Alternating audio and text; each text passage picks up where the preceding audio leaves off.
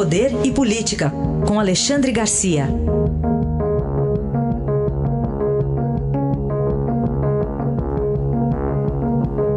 Alexandre, bom dia.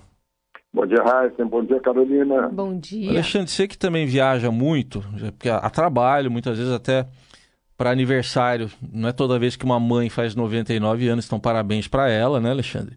Obrigado. Mas uh, eu queria que o Raul Seixas nos ajudasse. Você permite que o Raul Seixas nos ajude? Antes de você comentar aqui a história do passaporte, vamos ouvir aqui vamos o que ouvir. diz o Raul Seixas. 5, 4, 3, 2. Parem. Espera aí. Onde é que vocês pensam que vão? Hã? Hã? não vai a lugar nenhum. É um jeito de a gente colocar aqui essa intervenção da justiça, né, impedindo a viagem do, do ex-presidente Lula até a Etiópia, Alexandre Garcia. Pois é, eu acho que está interrompida essa viagem. Né? É, eu estou aqui em Santa Cruz do Sul e todo mundo me pergunta, né? E aí, Lula vai viajar, não vai viajar? O juiz da décima vara lá em Brasília pediu uh, advogados estão, recolhimento do passaporte, uma vez que a pessoa está condenada em segunda instância. Está condenada em segunda instância, sujeita à prisão a qualquer momento. Né? O, o, a retirada do passaporte impede, pelo menos, que saia do país. Agora, se a gente pensar assim, meio Maquiavel, né? é, passando por cima disso, a gente se imagina, puxa, se ele for para a Etiópia e sair a ordem de prisão enquanto ele estiver lá, isso vai significar uma grande tentação de não voltar para ser preso. Né? E o Brasil se, se livraria de ter que sustentar mais um preso, né? é, com todas as com todos os problemas é, que causam é, numa prisão aquilo que se viu lá o Sérgio Cabral no Rio de Janeiro, por exemplo, não uma pessoa notória, célebre, né, acaba tendo tratamento diferente dos outros presos. Mas, enfim, tirando passaporte para que ele não viaje. Hoje, hoje vai ser um dia importante para decisões a respeito disso, mas foi uma, uma medida, uma resposta àquela sensação de impunidade que se tem quando a pessoa já é condenada em segunda instância e ainda há recursos e mais recursos. Eu volto a lembrar que nos países em que há menos crime, né, o, o, o, condenado, em primeira instância, já sai preso e da prisão é que faz os recursos, né, é que faz as apelações. Né, uh, e não em liberdade, quando pode até uh, sumir, né, como já aconteceu com gente que foi embora para a Itália.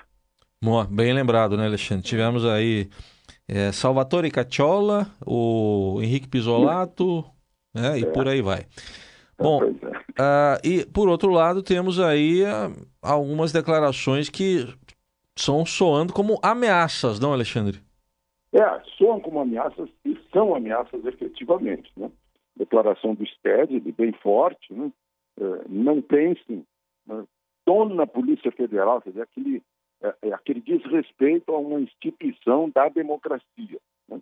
É, dona Polícia Federal, Poder Judiciário, esse é o general Stede, ele que disse, do MST. Não pensem que vocês mandam no país. Nós, os movimentos populares, não aceitamos de forma alguma e impediremos com tudo, né?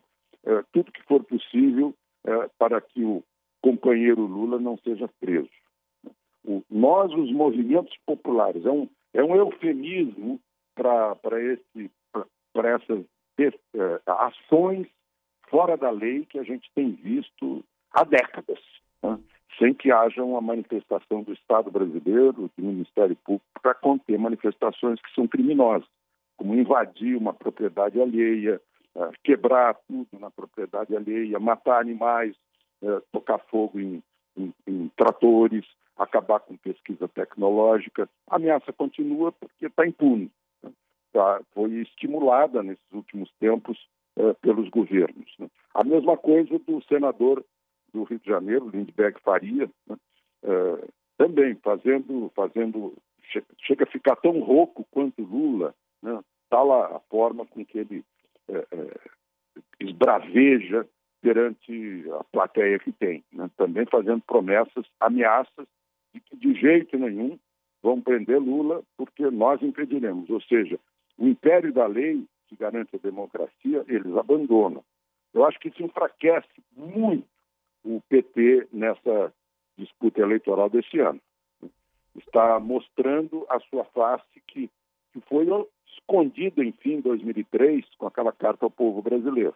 Agora revela-se de novo o lado violento, o lado agressivo, o, o lado de desconhecimento das, das regras da democracia.